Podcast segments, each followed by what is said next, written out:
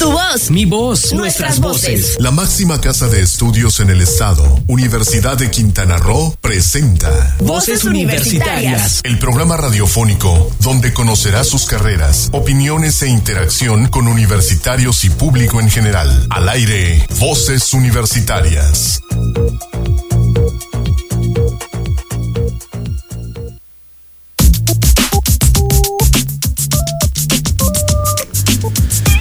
Muy buenas tardes. Bienvenidos a Voces Universitarias Radio en esta segunda temporada del 2018, año 3, programa 92.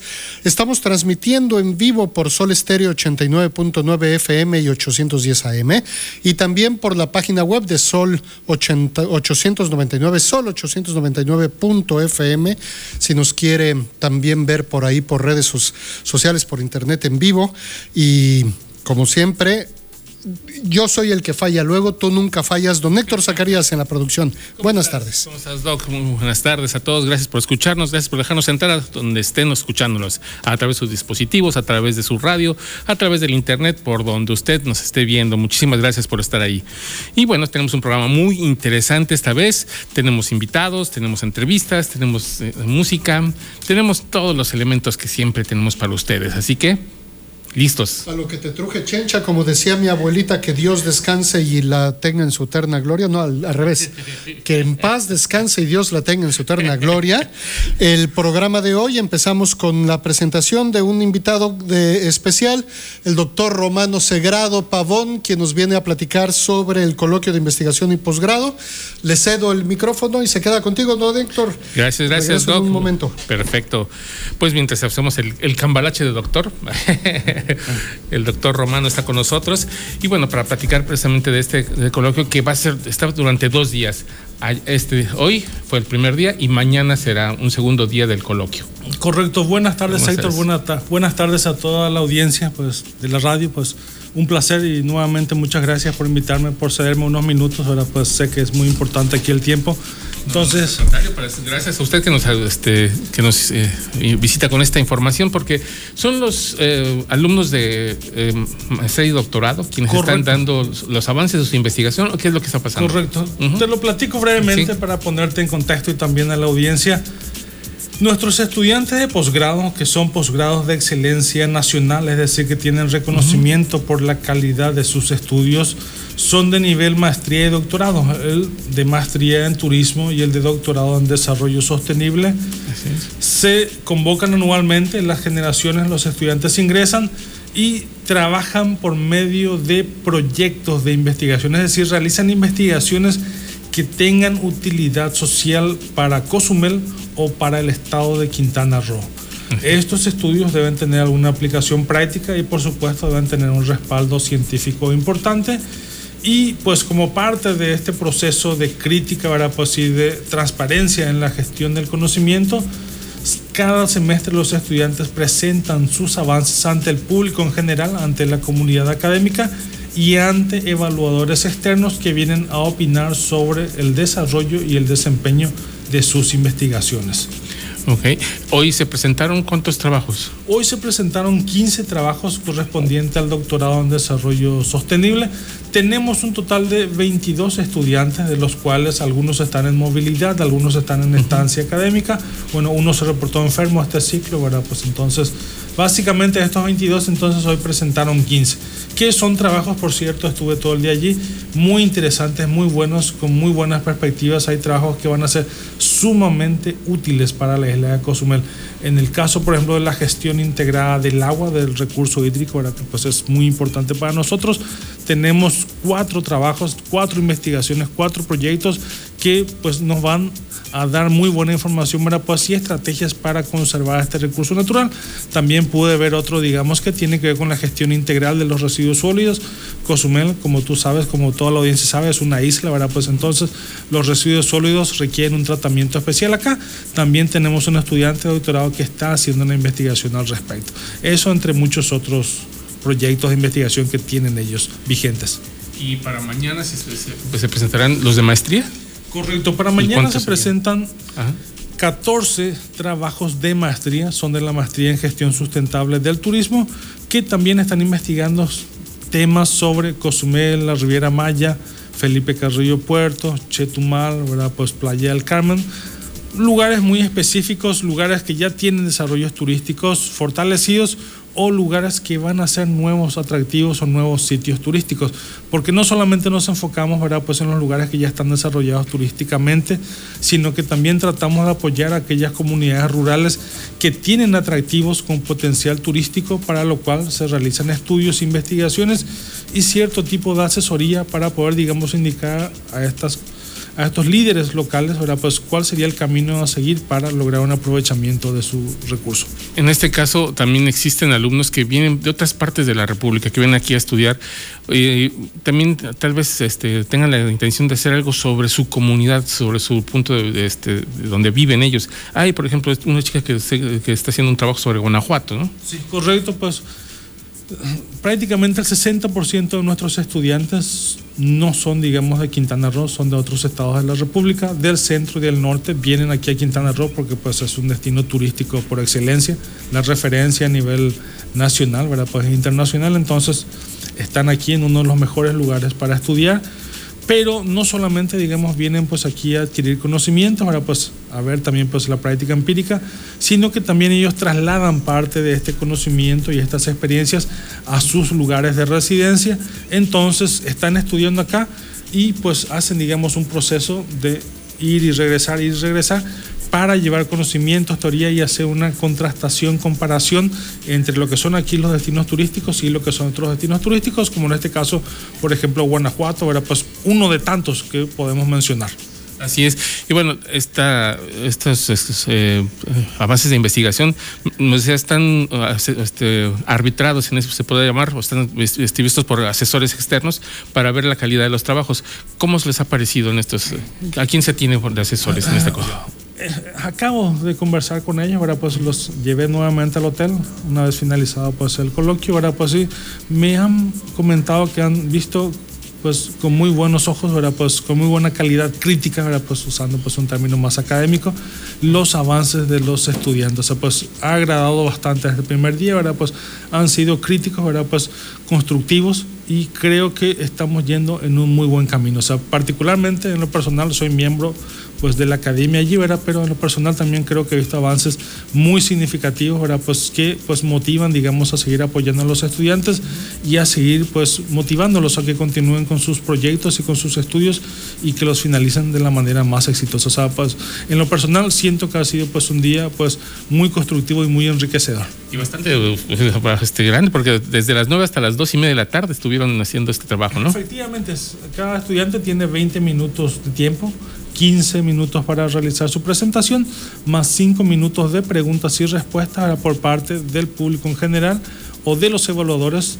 Un evaluador es de la Universidad Veracruzana, profesor de tiempo completo, experto en el área de investigación y estadísticas aplicadas. El otro investigador es gerente general ¿verdad? Pues del Centro Científico Tropical de, que administra las áreas silvestres protegidas de Costa Rica, o sea, es gerente general. Entonces, pues aquí en Quintana Roo tenemos 29 áreas naturales protegidas, tanto federales como estatales en total. Entonces, pues una línea de investigación muy fuerte que se desarrolla bastante son las áreas naturales protegidas. Entonces, por eso trajimos un experto de Costa Rica, ¿verdad? Pues quien nos hizo el favor pues de venir, o sea, tiene una agenda muy apretada, pero ya lo habíamos pedido desde hace seis meses. Entonces vino este año pues a compartir, a compartir sus experiencias y sus conocimientos con nosotros. Ah, pues qué bien, qué bueno que puedan hacer esta, esta parte, porque bueno, yo creo que también a ellos les enriquece mucho, ¿no? Como, como estudiantes, como alumnos, ver que su trabajo está por buen camino y que están siendo evaluados por pares externos y que pueden ver que sus trabajos son interesantes o que les han causado interés, es algo también motivador para seguir adelante con ellos, ¿no? Efectivamente, como te comento, somos pues una institución educativa de calidad reconocida a nivel nacional. Eso nos obliga a mantener un cierto, un cierto estándar académico Parte de ese estándar implica que nuestros estudiantes deben viajar a otras universidades nacionales, también a consultar, a conversar, a discutir con otros investigadores, también a universidades internacionales, así como también a traer a expertos nacionales e internacionales en esos temas para que nuestros alumnos, nuestros estudiantes, investigadores puedan escuchar de ellos experiencias, puedan escuchar de ellos conocimientos. De esa forma se genera una retroalimentación, ¿verdad? Pues, y un sistema de fortalecimiento del conocimiento muy bueno que pues, nos lleva o nos impulsa hacia la excelencia académica. Este es un proceso cíclico que se realiza de forma permanente. O sea, ahí debo comentar, está dando muy buenos resultados.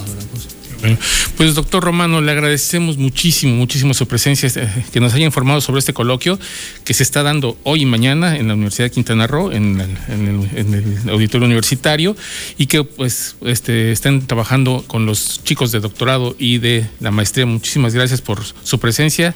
Y pues quien esté interesado mañana, si quiere presentar alguna parte de los, eh, los, trabajos de investigación, también de 9 a 2 y media estarán. Correcto, mañana de 9 a 14 horas, ¿verdad? Pues algunos padres, algunas madres de familia esposos, esposas asisten, ¿verdad? Pues algunos llevan a sus hijos también y están allí escuchando, participando, incluso realizan preguntas, pues es una sesión abierta para el público en general, ¿verdad? Pues no tiene ningún costo, pues es acceso libre y gratuito. En cualquier momento, pues, pues hay un acceso libre, entonces no hay ninguna dificultad. El auditorio universitario, pues es muy conocido, ahora pues es cuestión de llegar y preguntar si uno no conoce y pues las puertas están abiertas, ahora pues sí los invitamos, ¿sí? pues esperamos que puedan asistir. Muchísimas gracias. Vamos a un corte y rezamos aquí a Voces Universitarias Radio. ¿Sabías que... ¿Cómo celebras el Día Mundial del Suelo? Esta fecha se conmemora cada 5 de diciembre en la sede de la FAO en Roma y en las oficinas nacionales y regionales de la ONU por todo el mundo. En 2018, la campaña Sea la solución a la contaminación del suelo tiene como objetivo concientizar a personas para acabar con la polución del suelo. En un momento regresamos a Voz Universitaria Radio.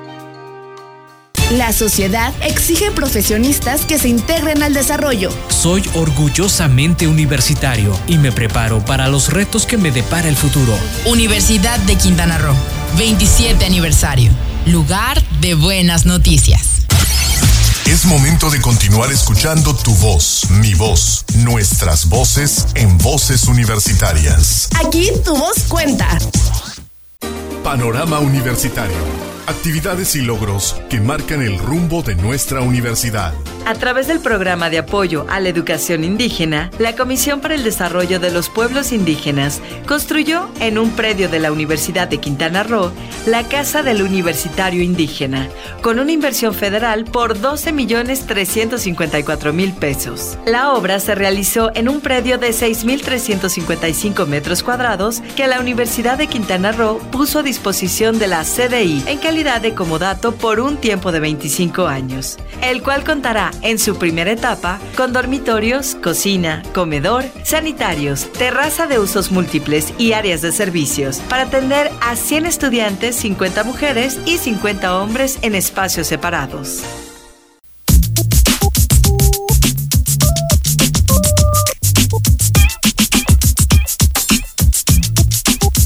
En Voz Universitarias. Estamos en la segunda parte y ahora te va a tocar ser entrevistado. ¿Cómo lo ves? Eso estaba viendo con tu escaleta aquí de, producción.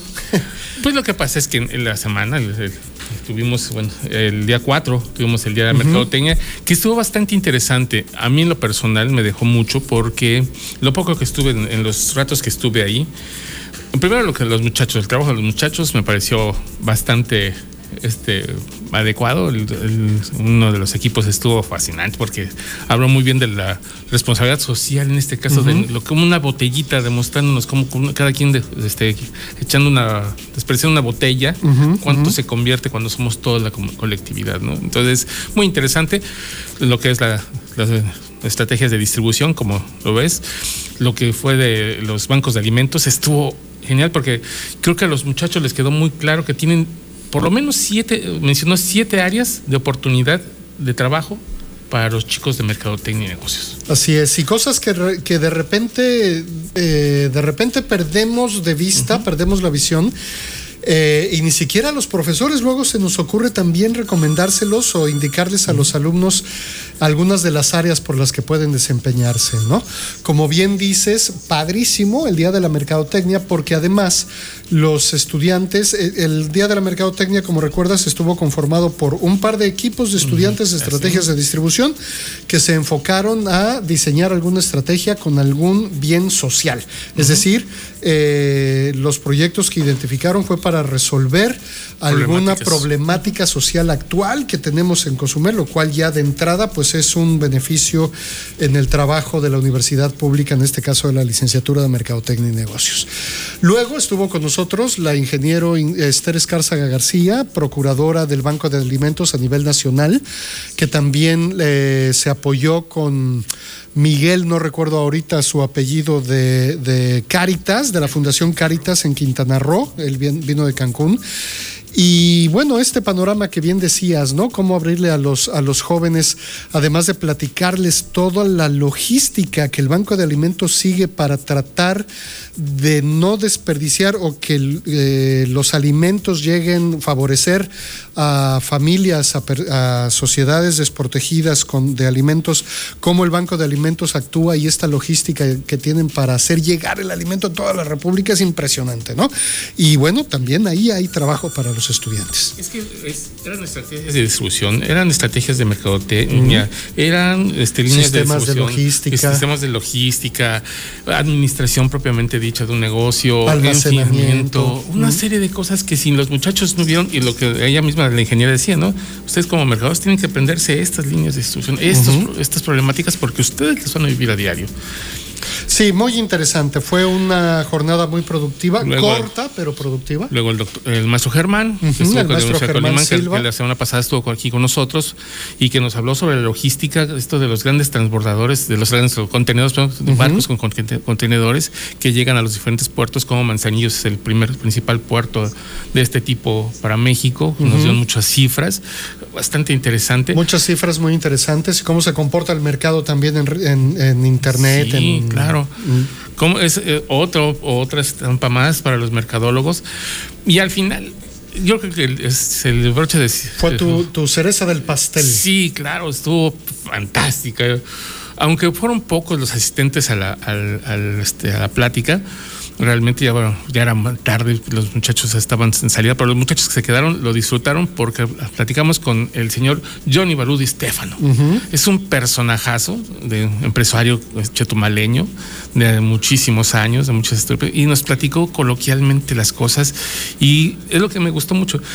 Sin tantos eh, revuelos técnicos, les habló de lo que es un posicionamiento de marca, les habló de lo que es la planeación estratégica, les habló de lo que hacen, eh, cómo hacer los negocios, o sea, cómo eh, transportar esa experiencia, experiencia a negocios positivos o propositivos, lo que es la importancia del cliente, en fin, muchos detalles que tal vez los libros te lo digan muy rimbombantemente, pero cuando te sale del corazón y cuando sale de la experiencia de un personaje como Johnny Barudi, wow.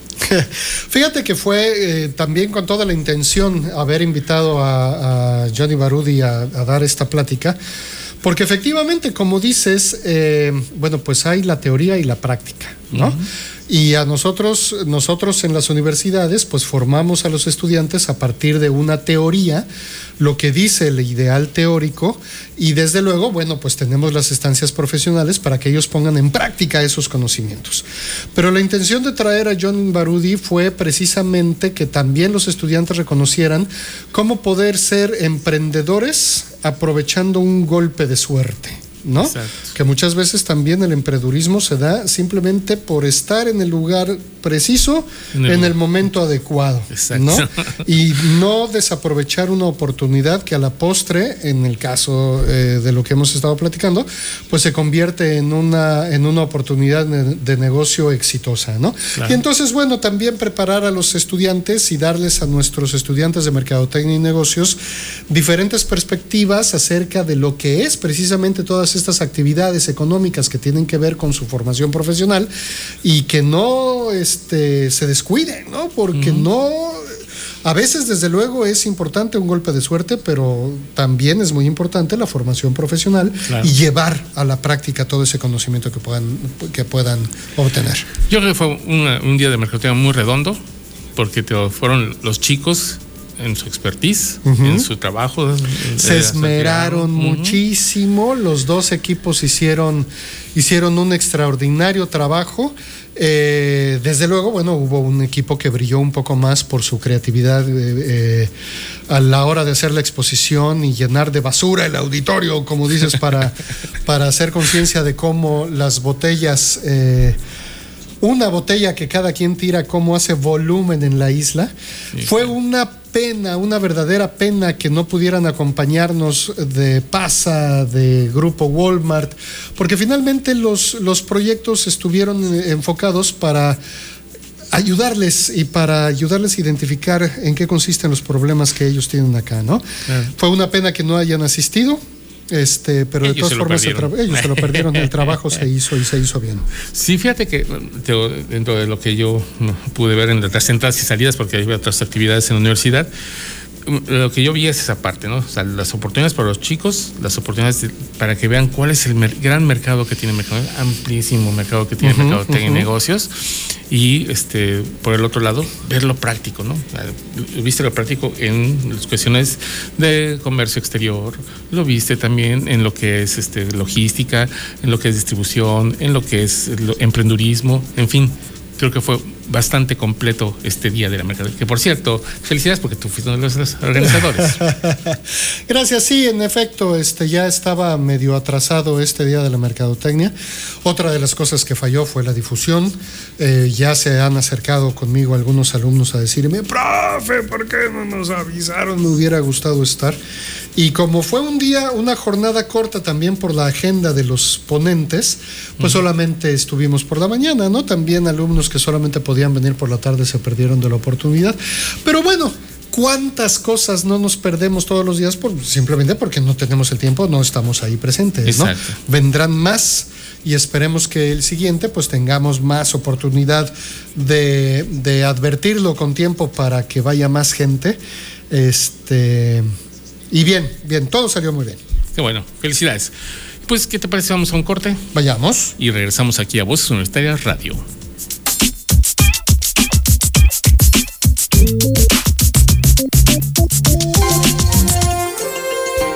¿Sabías que? Un tercio de los suelos en el mundo ya están degradados y corremos el riesgo de perder más, aunque muchas veces sea un problema que pueda pasar inadvertido, afecta a todo el mundo en todas partes. Con el incremento de la población mundial, que se espera que alcance los 9 mil millones en 2050, la contaminación del suelo es un problema mundial que degrada nuestros suelos, envenena los alimentos que comemos, el agua que bebemos y el aire que respiramos. En un momento regresamos a Voces Universitarias Radio.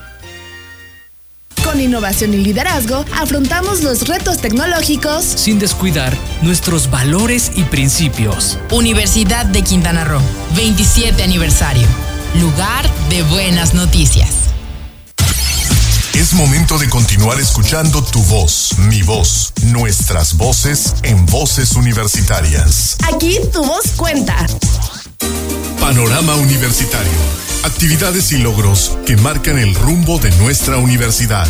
En el marco de la conmemoración del Día Internacional de la Eliminación de la Violencia contra la Mujer, la máxima casa de estudios de Quintana Roo organizó la segunda jornada contra la violencia de género, en la que se sumaron acciones para contribuir a la concientización de la comunidad universitaria. En el auditorio Yuri Norosov de la universidad se congregaron más de 130 estudiantes y personal académico, en el que presenciaron la conferencia Violencia en el noviazgo a cargo de Mayra Samaniego, psicóloga feminista con estudios en género, sexualidad, migración y derechos humanos. Asimismo, se destaca la realización del taller Violencia de Género, dirigido al personal directivo y de mandos medios a cargo de Andrea Medina Rosas, abogada con perspectiva de género, reconocida como asesora en el caso emblemático Campo Algodonero. Ambos eventos con el objeto de vencer la cultura de violencia.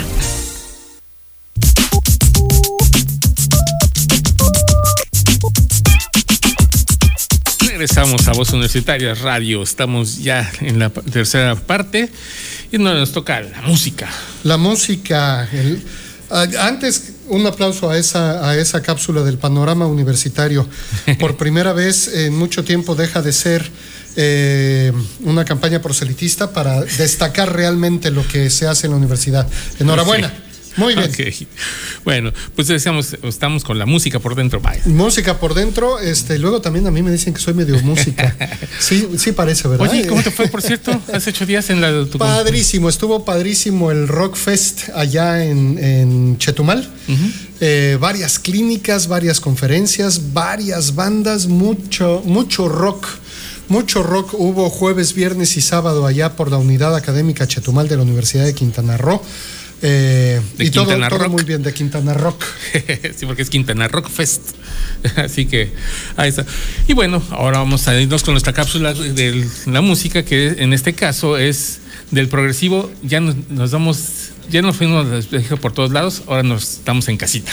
Estamos en casa, ya tocaba y bueno, necesariamente teníamos que tardarnos un poco en tanto que el rock progresivo, además de que se tardó en llegar a México, este, pues tuvo un camino, tú lo sabes muy bien, bastante accidentado, bastante truculento, truculento.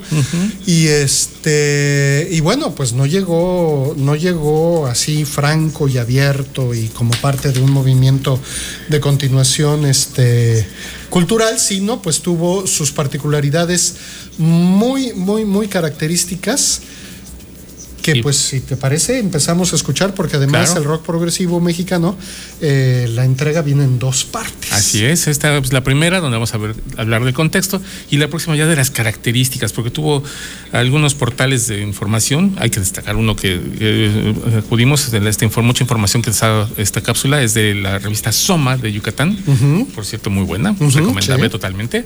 Y este bueno, le parece, si te parece la escuchamos. Vamos.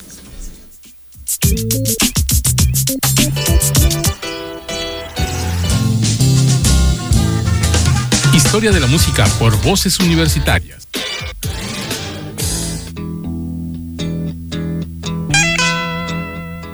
Hola, ¿qué tal? Bienvenidos a Historia de la Música por Voces Universitarias Radio. En esta entrega, seguimos por diferentes partes del orbe con muestras de aquí y de allá, como la canción del rock académico.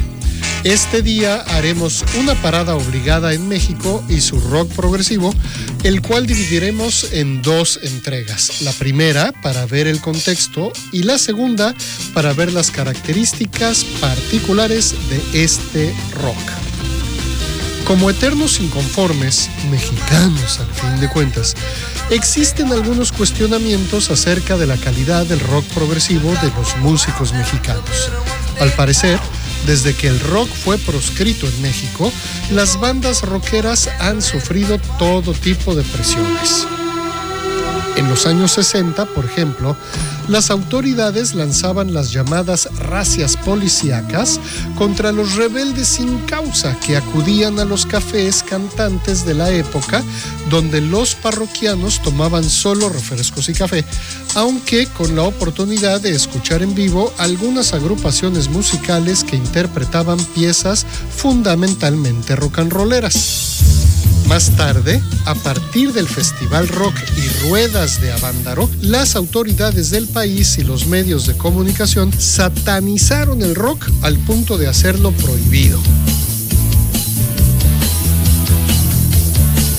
En medio de esta situación que sufría el rock y sus seguidores, hubo la necesidad de que el género buscara la sobrevivencia. Tras el Festival de Avándaro surgieron las tocadas en los hoyos funkis, bautizados así por el escritor Parménides García Saldaña. Los hoyos surgieron en la periferia de la Ciudad de México, básicamente en colonias de las clases bajas, a diferencia de los cafés cantantes a los que asistían las clases medias.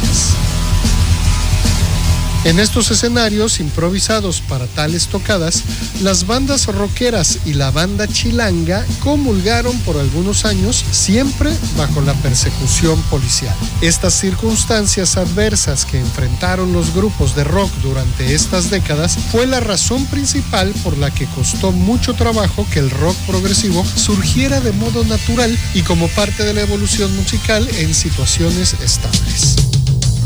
Además, hubo la necesidad de que las audiencias se sacudieran aquel rock and roll inofensivo, autorizado entre comillas, que había llegado a través de los famosos covers, las famosas versiones así suavecitas que muchos de los grupos inofensivos ofrecían a la gente.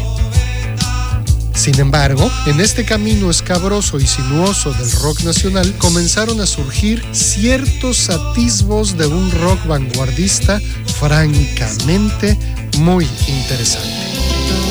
Es posible considerar que los primeros grupos de rock alejados de los estilos convencionales y más cercanos a una propuesta musical fresca y de avanzada hayan sido Tarro de Mostaza y Kaleidoscope, que grabaron cada uno un disco homónimo, solo uno, un disco homónimo en 1968. Los 70s fueron los años en que surgieron otros tantos grupos con el carácter positivo, como la Revolución de Emiliano Zapata con un disco homónimo en 1971, Bandido, Nahuatl y Three Souls in My Mind lanzaron un disco cada uno en 1973 y los Duk Duks y Nuevo México sacaron cada uno su disco en 1975. Sin embargo, no eran aún discos de rock progresivo propiamente hablando. Hasta aquí pues dejaremos la entrega de hoy anotando que este movimiento, a diferencia de los ya vistos en Europa, tiene un más lento desarrollo y un despegue posterior por todo este contexto de satanización que sufrió este género en nuestro país. Esperando, como siempre, que estas históricas entregas sean de su completo agrado, se despide de ustedes su amigo Alfredo Tapia Carreto con un gracias a la producción de Héctor Zacarías. Espéranos la próxima semana aquí en Voces Universitarias Radio.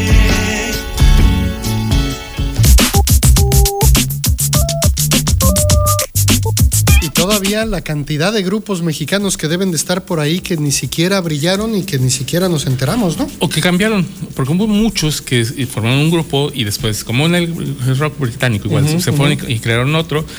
Hay unos que emigraron al norte del país, a Tijuana, hay otros que emigraron al norte de, los, a los Estados Unidos, a Los Ángeles, a este, la sobre todo a California, y formaron otros grupos que con puros mexicanos. Y después han venido, han, estado vigentes hasta la fecha, muchos de esos grupos, pero vienen desde aquella época de la banda. Me viene, me viene a la mente también no recuerdo el nombre del guitarrista, un guitarrista mexicano de Mexicali, si la memoria no me falla, que en Los Ángeles se une a una banda de heavy metal llamada Riot y este y uno de los guitarristas de rock más reconocidos también en ese ambiente, ¿no? También están estos músicos mexicanos, pues, que se van a otros países a, aportar con sus talentos, ayudar con sus talentos a que otros. Hubo otros que se convirtieron al pop, como el este chico, este, ay, Pablo, Pablo, Pablo, Pablo, se me fue el nombre de este que va con Kenny los Eléctricos, mm. el que fue de Nahuatl, de, este, sale de Nahuatl y después se va al pop ya con rock, con Kenny. Qué bueno que también ah. Kenny es un grupo, Kenny Los uh, no era mexicano realmente, era un grupo formado en Los Ángeles, California, y después ya vinieron a México. Así es. Sí, bueno, este, una de las características que tiene el rock progresivo o, el rock culto, digamos, pues es que para nada es comercial, ¿no? Y entonces, bueno, eh, casi nunca vamos a escuchar nombres populares en tanto que esta música no es popular. Tienen que buscar también la chuleta. Eso es. vamos a nuestra siguiente pausa y regresamos aquí a Voz Universitaria Radio.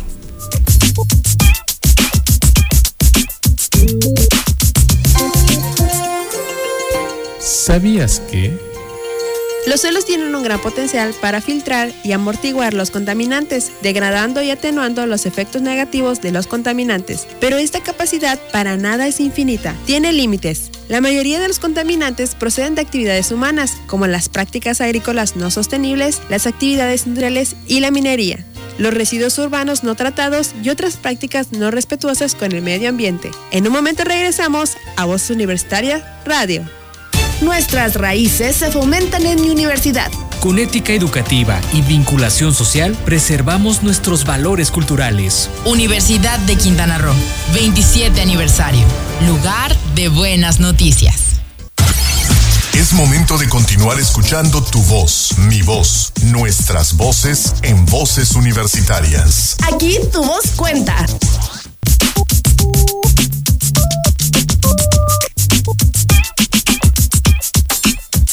Y en este momento vamos a pasar a lo que es la parte de la ciencia, nuestra cápsula científica, que también este, la vamos a dividir en dos partes. Fíjate. Sucede que este, presentaron una investigación, la revista Science presenta un artículo en su última edición sobre los suelos, sobre perdón, este, las, no suelos, eh, me fui de, con los días del Mundial del Suelo que estamos celebrando, los, este, con de los, las pesquerías, los grandes problemas que hay ahorita por las pesquerías. El calentamiento global ha hecho que haya desplazamiento de las grandes cardúmenes de, peces, vayan cambiando de lugar, de estadía, buscando aguas más frescas, aguas más profundas, aguas... Eh, y entonces esto ha causado algunas problemáticas porque, bueno, yo pescaba aquí y sucede que ahora tengo que pescar acá, pero este, ya pescar aquí significa estar en la zona de otro país o de otro estado, de otro, en otras adscripciones. Entonces, esto ha causado una problemática que es bastante severa. Pues cómo no porque entonces estamos hablando de que están cambiando mucho las cosas para ese cambio climático que no quiere ver cierto personaje naranja de los Estados Unidos, ¿no? Entonces sí, este existe esa una problemática actual y que ya están padeciendo precisamente muchas de las pesquerías que están en los Estados Unidos. ¿Qué tal? Bueno, pues a ver si así abre los ojos aunque va a pensar que es complot, ¿no? Sí, que, fue un invento de los chinos. Amenaza, amenaza de guerra si no lo, si no lo dejan explotar los recursos naturales de otro país. Así es. Y bueno, ¿qué te parece? Escuchamos la cápsula. Venga.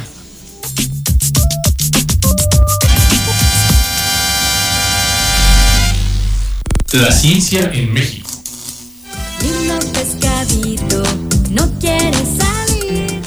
¿Cómo afectará el cambio climático a las pesquerías del mundo? En esta primera entrega de dos te platicaremos de la llamada Guerra de la Caballa, con el que se conoció una serie de conflictos económicos y políticos que surgieron en 2007 a raíz del desplazamiento de la población de Macarela, una especie de explotación pesquera que vive en el Atlántico nororiental, gestionado por la Unión Europea, Noruega y las Islas Faroe, a la zona económica exclusiva de Islandia. En otro caso, en Estados Unidos las poblaciones de pez blanquillo fueron capturadas y manejadas históricamente al sur de la frontera entre Virginia y Carolina del Norte, hasta que las poblaciones se trasladaron hacia el norte y una pesquería nueva las explotó sin regulación durante casi una década. Así, entre 1980 y 1990, las temperaturas oceánicas de la región del Pacífico norteamericano se elevaron más que el promedio histórico, causando el incremento de las capturas de salmón proveniente de Estados Unidos. Ante ello, las embarcaciones canadienses reaccionaron capturando salmón que migraba para desovar en los Estados Unidos, causando años de desacuerdo y tensiones entre las dos naciones.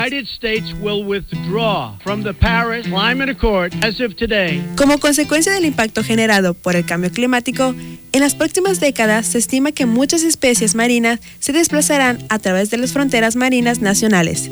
De acuerdo con un estudio publicado en la revista Science, se esperan potenciales conflictos entre naciones vecinas sobre los nuevos recursos compartidos, dado que el manejo pesquero de varias pesquerías no está preparado para dichos desplazamientos. Esta sí. ¿Y la otra? Ah, e, esta también. En el quinto informe de la evaluación del Grupo Intergubernamental de Expertos sobre el Cambio Climático, se reporta que los océanos han absorbido 93% del calor causado por el cambio climático, producido por las actividades humanas desde la era industrial. De 1980 a 2012, la temperatura media mundial aumentó 0.85 grados Celsius, provocando el calentamiento de los océanos, la disminución de nieve y hielo, así como el aumento del nivel del mar. Los impactos del cambio climático en los océanos han generado un cambio importante en el nivel de pH, oxígeno y diversas características físicas y químicas del agua, resultando en el cambio en la acción de algunas especies que buscan aguas adecuadas. Juliano Palacios Abrantes, coautor del artículo y estudiante mexicano de doctorado de la Universidad de Columbia Británica, señala que el cambio climático está transformando la distribución de las especies a nivel mundial, de acuerdo con modelos matemáticos que sugieren un movimiento de las especies hacia los polos, respaldados por el aumento latitudinal en las capturas de varias especies.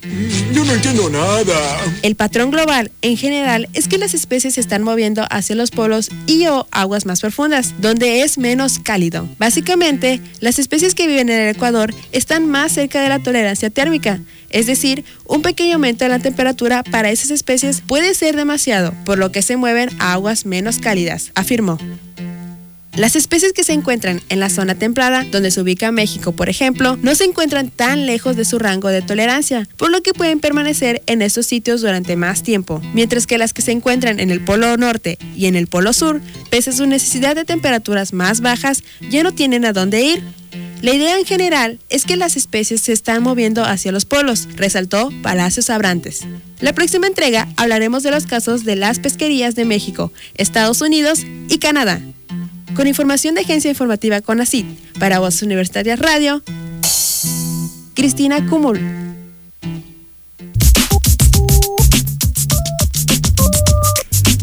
Y es que a final de cuentas, bueno, eh, una cosa es el Tratado de Libre Comercio y otra cosa son los territorios nacionales para ser explotados por otras eh, instancias, ¿no? Las áreas económicas exclusivas de los países, entonces eh, aunque tú digas, es que aquí yo pescaba, pues sí, pero ya no están ahí los peces. Pero ya no hay Ya no están ahí. Mm.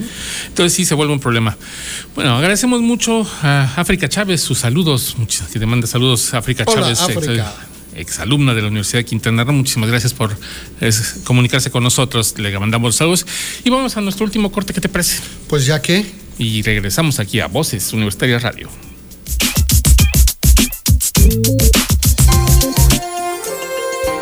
¿Sabías que?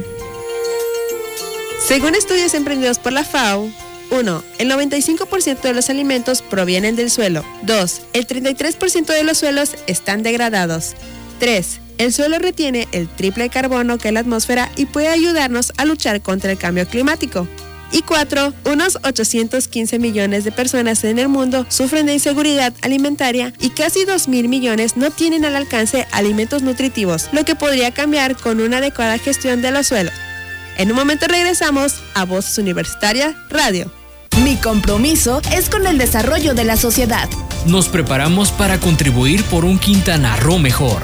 Universidad de Quintana Roo, 27 aniversario. Lugar de buenas noticias. Es momento de continuar escuchando tu voz, mi voz, nuestras voces en voces universitarias. Aquí tu voz cuenta. Estamos de vuelta en Voces Universitarias en la parte final del programa, ya para en la última parte, que tenemos unos minutos más que en otros días, porque eh, bueno, estuvimos también ahí, los cortes estuvieron cort- cortitos, ahora sí cortes cortitos. Cortitos, nos quedan como tres minutos, no menos, como cinco, para que sean cinco para las cuatro. Las cinco.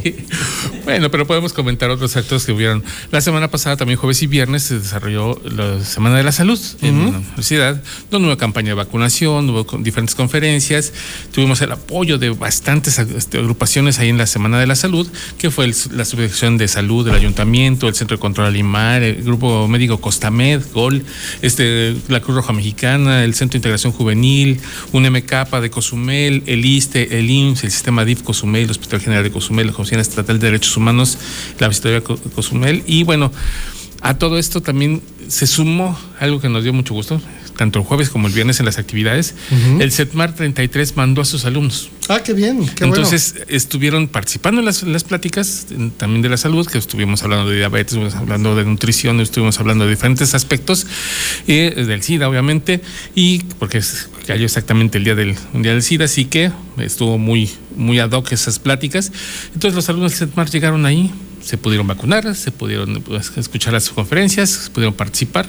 Entonces fue un trabajo conjunto con estos chicos, entonces, que nos da mucho, mucho gusto porque poco a poco hacemos, somos vecinos y estamos ahí vinculando No, qué cada maravilla. más. Parece, parece que el CERMAT está eh, así como que juntándose cada vez más seguido con sus hermanos mayores de la Universidad de, la- de Quintana Roo.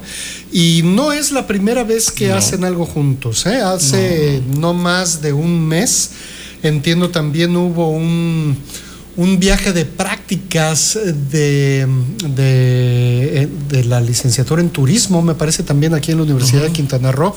Y en este viaje de prácticas, pues hubo, entiendo, la oportunidad también de algunos estudiantes de SEDMAR de, de ir también con sus profesores, ¿no? Hacer algo, algo en conjunto y aprovechar eh, la, la sapiencia eh, común para poder aprovechar más eh, un viaje de esta magnitud, ¿no? Incluso también Padrísimo. ha habido grupos que han ido ahí con el doctor Oscar Frausto, que han estado también trabajando con los, los laboratorios, he estado haciendo algunas prácticas con las dolinas, o alias cenotes en la, en la región, este, y han estado trabajando con, con el doctor Frausto, que es un poco, sabe un poquito sobre el tema Mm. en lo geográfico, y bueno, también ha estado trabajando en algunas otras cosas. Entonces, muy bien, este, agradecemos mucho al CETMAR 33 esa, esa colaboración que están teniendo con nosotros, muy interesante. Muy interesante. Y seguramente pueden haber más cosas. No sí, sé. y fíjate también que el, el cierre del- de la del- las actividades, también hablábamos la semana pasada de las actividades de los, de los jóvenes.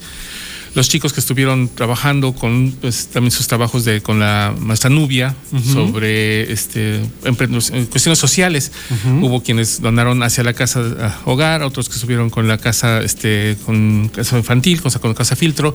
En fin, estuvieron trabajando para los niños con menos eh, situación de vulnerabilidad. Y estuvo más muy interesante porque hubo muchísimas actividades el viernes de la semana pasada ahí en la universidad. Estuvo con mucha vida mucha creatividad de parte de los chicos de mercadotecnia. Felicidades porque a la entrada estaban unos globos y decían, aquí puedes donar con de, de corazón. Y anunciándose a la universidad, pero con un color, con una no, mucha viveza, aparte de todas las actividades que hicieron ahí. Eh, Este, Rodrigo, en uno de ellos, estuvo ahí trabajando, que hace ocho días estuvo aquí en, en tu lugar. Ajá. Entonces, estuvo muy, muy El famosísimo youtuber. Exacto, es, este ya estuvo trabajando, estuvieron trabajando muy amenos sus actividades y hoy también se repitieron algunas cosas, pero hoy fue por los días, el día de los este, objetivos del desarrollo sustentable y estuvieron en una, una feria donde estuvieron trabajando los chicos, muy interesante también, muy ameno, estuvieron con juegos, actividades lúdicas, pero que dejaron al fin y al cabo esa conciencia de cuáles son los objetivos, los siete objetivos del, del desarrollo sostenible y todo lo que implican cada uno de ellos. Y toda la mañana estuvieron trabajando con ellos, con mucho ruido, por cierto, con la música y ya todo, pero muy padre también. En mi, di- en mi edificio, en mi oficina, no se, no se alcanzó a escuchar. No sé si coincidas, me da la impresión de que en los últimos ciclos académicos, la Universidad de Quintana Roo, especialmente en su campus Cozumel, ha hecho un énfasis más notorio en las cuestiones de responsabilidad social, de este, acción social, de desarrollo sostenible. Hemos estado como poniendo más atención a las cosas que realmente afectan a la sociedad para poder eh, generar propuestas acerca de cómo podemos resolver alguno de los grandes problemas, aunque sea de la manera más sencilla o aunque sea un poquito, ayudar a subsanar algo del mucho daño que le hemos estado haciendo al planeta en Y no solo eso, décadas. también se ha trabajado mucho, incluso en tesis eh, de maestría y de, de este, en- sobre la responsabilidad social. También otra parte muy importante para los alumnos. O sea, no solamente es ver las problemáticas, sino también cómo sumarse, cómo sumarse, cómo qué acciones tomar para poder este, mejorar las cosas. Entonces, es, es parte de un ciclo virtu- virtuoso que creo que está tomando fuerza de toda la conciencia universitaria. Eso me da mucho gusto. Mucho, Mucho gusto y Sí. además, claro, también mucho orgullo porque la Universidad de Quintana Roo, bueno, todos lo saben muy bien, es la máxima casa de estudios del estado de Quintana Roo, es una universidad pública y como tal tenemos la responsabilidad de hacer lo que hagamos en materia de formación profesional y de investigación en beneficio de nuestra sociedad, en beneficio de nuestro medio ambiente. de todo nuestro entorno, ya sea Cozumel, ya sea Quintana Roo, todo, todo nuestro entorno es esa hacer la investigación que Quintana Roo necesita. Así que es, es bastante interesante y eso me da mucho orgullo ser parte de esta universidad. Ya- traes ahí tu playera Aquí. de Tucán. Traigo mi tuquín. pues bueno, llegamos a la parte final del programa. Ya llegó la hora de los agradecimientos a Sol Estéreo por permitirnos llegar a ustedes, a Cristina Cumul, Alfredo Tapia en, la voz- en las voces en off, a quienes hacen posible la operación, en este caso Jackie, muchísimas gracias por la operación en audio, y al azar en en la imagen y el video que estuvo ahí para poder pues, presentarnos en Facebook. ¿Qué tal? Que hasta camarógrafo tenemos en Voces Universitarias Radio. Así es. Ya hace ahí sus, este, ¿cómo se llaman? Paneos, Ajá. ¿no? Entre las dos cámaras y un arbolito, tu, tu, tu, dos arbolitos. Pues ahí está. Les agradecemos muchísimo. Y la próxima navideño. semana es nuestro último programa de La temporada. próxima semana es nuestro último programa de la temporada porque ya nos vamos de vacaciones. Así es, pero en enero esperamos regresar, Dios mediante, y con muchas fuerzas para seguir adelante. Que no digan que no les avisamos. El próximo jueves es nuestro último programa del año de Voces Universitarias Radio. Así que no se Así lo es pierdan. que no se lo pierdan porque de ahí quién sabe qué vaya a pasar después. Hasta el próximo año. Gracias a la producción, don Héctor. Muchas gracias por su amable escucha y nos escuchamos la próxima semana. Hasta luego.